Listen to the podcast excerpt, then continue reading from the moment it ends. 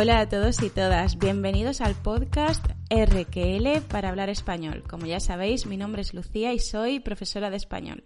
Hoy vengo a contaros unas anécdotas de viaje. ¿Y por qué? ¿Cuál es la razón? Porque el otro día compartí en Instagram, en la cuenta de RQL, una foto de mi viaje a la provincia de Sichuan, en China. Concretamente a la ciudad de Leshan. En Leshan, muy cerquita, muy cerca, hay un Buda gigante, o sea, una escultura enorme de Buda que se llama Gran Buda de Leshan o Leshan Dafo. Por cierto, es patrimonio de la humanidad por la UNESCO desde 1996 y de verdad es gigante. ¿Cuánto es gigante? Pues nada más y nada menos que 70 metros de altura y más de 28 metros de ancho. O sea, el ancho de sus hombros son 28 metros y mide de altura 70 metros. ¿Podéis imaginarlo? Es enorme. Y no fue construido ayer, ¿eh? Es del siglo VIII. O sea, en el siglo VIII construyeron un Buda gigante de 70 metros. ¿Y cuál es la razón por la que en China, en la provincia de Sichuan, eh, construyeron un Buda de 70 metros? Pues por una razón relacionada con las inundaciones, con el exceso de agua. Cuando llueve mucho, llueve mucho y sube el nivel de agua, por ejemplo, en los ríos, en este caso fue en tres ríos. Aquí en, en este lugar confluyen, se unen tres ríos diferentes. ¿Qué sucedía? Que eran muy frecuentes las inundaciones. Y dijeron, bueno, vamos a construir un Buda enorme para que nos proteja y para que proteja tanto a las aldeas como a los barcos que pasan por esos ríos. Así que vamos a construir, vamos a construir el Buda y, a ver si nos protege. Pues lo construyeron y ya no se volvió a inundar. Ya no se volvió a inundar. Eh, las razones, pues las podemos buscar donde queramos. Razones de. La razón por la que a lo mejor el Buda protegió eh, a estas aldeas o a lo mejor porque al haber construido, al haber eh, construido algo tan enorme, se movió el, el discurrir de los ríos.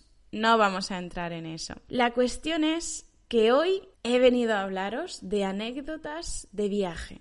Porque sí, yo fui a ver, eh, con mi marido, fuimos a ver el Gran Buda de Leshan y mereció la pena, es espectacular, pero no fue un viaje nada sencillo, ¿eh? No fue un viaje nada fácil. Entonces os voy a contar varias anécdotas de ese viaje. ¿Y qué es una anécdota? Es algo, un suceso, un hecho, una experiencia curiosa que le sucede, que le ha sucedido a una persona.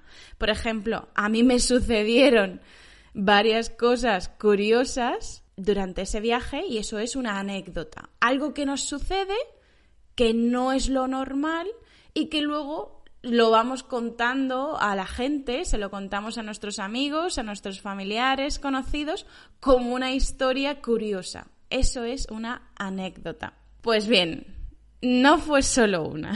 Empezó empezó el viaje no muy bien, la verdad, no fue muy bien. En ese momento mm, yo no estaba en China, al principio yo no estaba en China. Sí vivía en China, ya vivía en China, esto fue en mayo de 2019, si no me equivoco, pero yo había tenido que volver a España, no recuerdo para qué, pero el caso es que yo estaba en España. Había ido unas semanas y luego tenía que volver a China.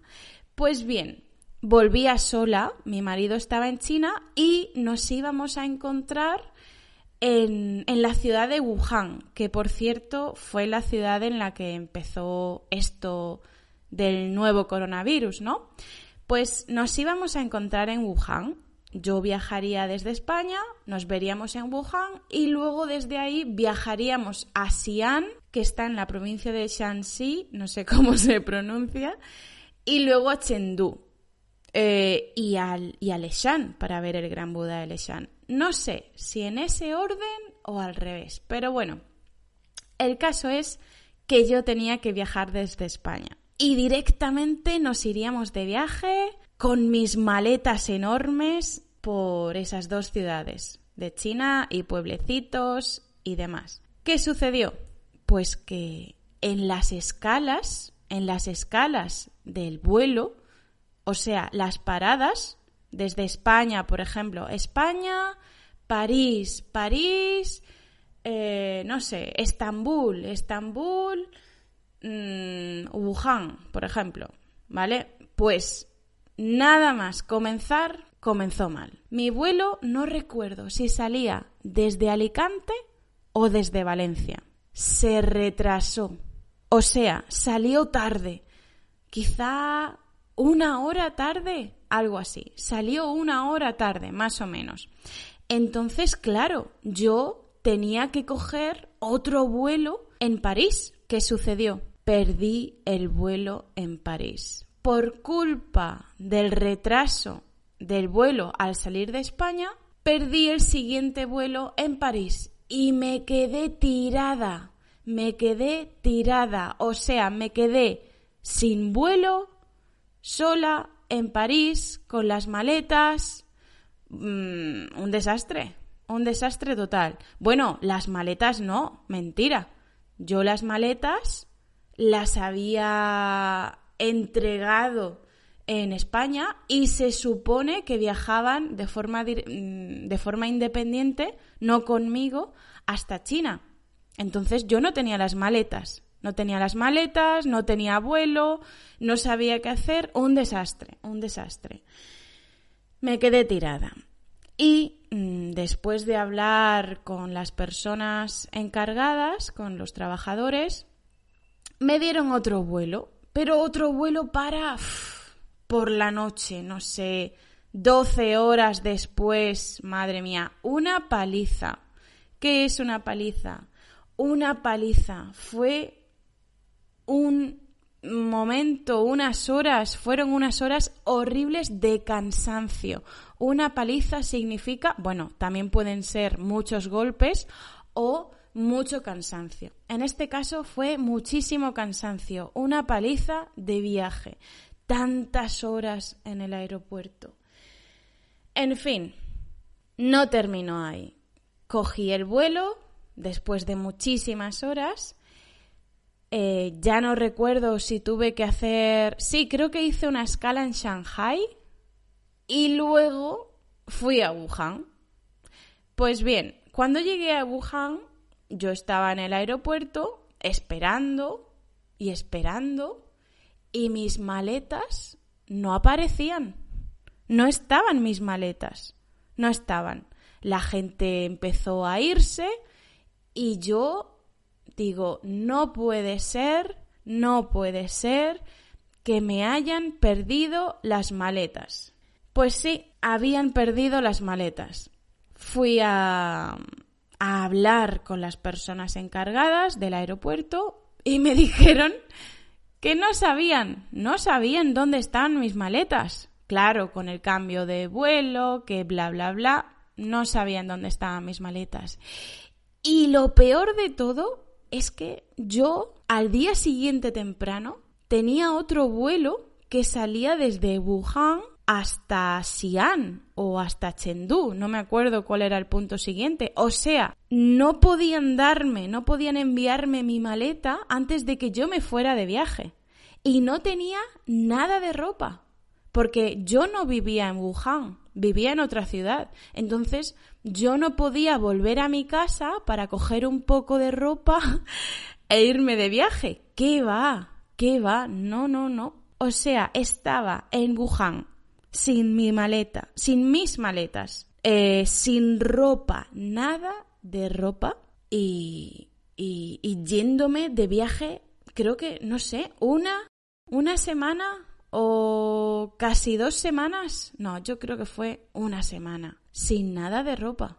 Increíble. Increíble, pero cierto. Esto, esta fue una de las anécdotas, que me fui de viaje una semana o varios días sin maleta, sin ropa. Tuve que comprarme un poco de ropa y, y estar lavando la poca ropa que tenía. Increíble, increíble. Y así fue como empezó el viaje que me llevaría a ver el Gran Buda de Leshan. Pues bien, en esto eran mm, vacaciones nacionales.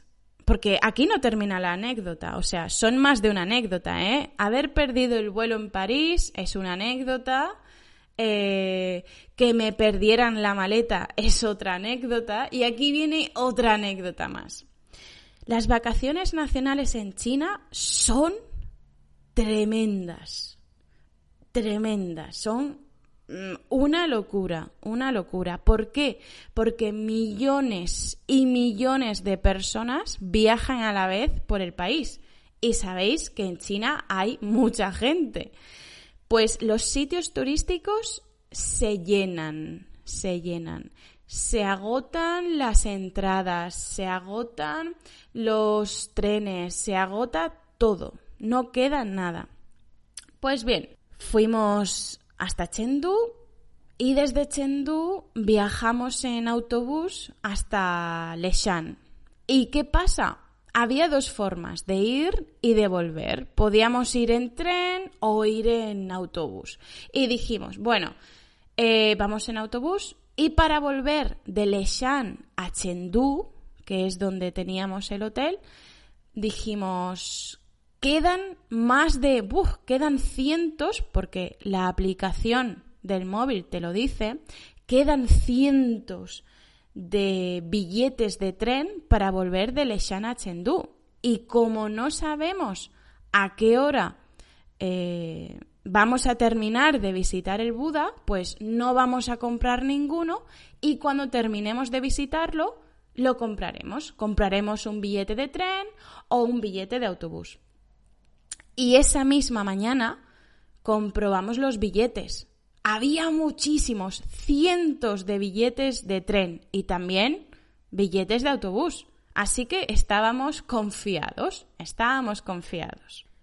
Pues bien, llegamos por la mañana a Leshan, cogimos un taxi hasta el Gran Buda de Leshan, tuvimos que andar muchísimo, había unas colas, madre mía, qué colas había. Muchísima gente esperando, muchas colas. Una locura, como digo. Y después de visitar el Gran Buda de Leshan, que por cierto, en la publicación de Instagram os compartió un montón de adjetivos que y expresiones que podemos utilizar para describir algo espectacular. Pues bien, el Gran Buda de Leshan es bestial, bestial, es brutal, acojonante, impresionante, espectacular, maravilloso, fantástico, increíble, precioso, muy bonito, muy bonito. Si vais a China, tenéis que ir obligatoriamente a visitar el Gran Buda de Leshan, que ya sabéis que está en la provincia de Sichuan, en la misma provincia de Chengdu. Pues bien, Terminamos la visita, estuvimos andando un montón, cogimos un taxi, llegamos hasta la estación de tren y le dije a la chica que trabajaba allí, por favor, bueno, en una mezcla de chino e inglés, por favor, em, dos billetes de tren para Chengdu. La chica me miró y me dijo, Meo, no hay. No hay billetes, no quedan. Y digo, ¿cómo que no quedan? ¿Cómo puede ser? ¿Cómo es posible? Si esta mañana había cientos de billetes de tren desde Leshan a Chengdu, ¿cómo es posible que no queden dos billetes en cualquier tren, aunque sea de pie? Pues no, no quedaban. ¿Y sabéis qué? tampoco quedaban billetes de autobús. O sea, estábamos en Leshan sin, sin forma de viajar hasta Chengdu, nuestras cosas estaban en Chengdu, nuestro hotel estaba en Chengdu y nosotros no teníamos ninguna forma para viajar hasta Chengdu. Imaginaos nuestras caras, imaginaos nuestras caras, tirados, tirados, completamente tirados en, en Leshan.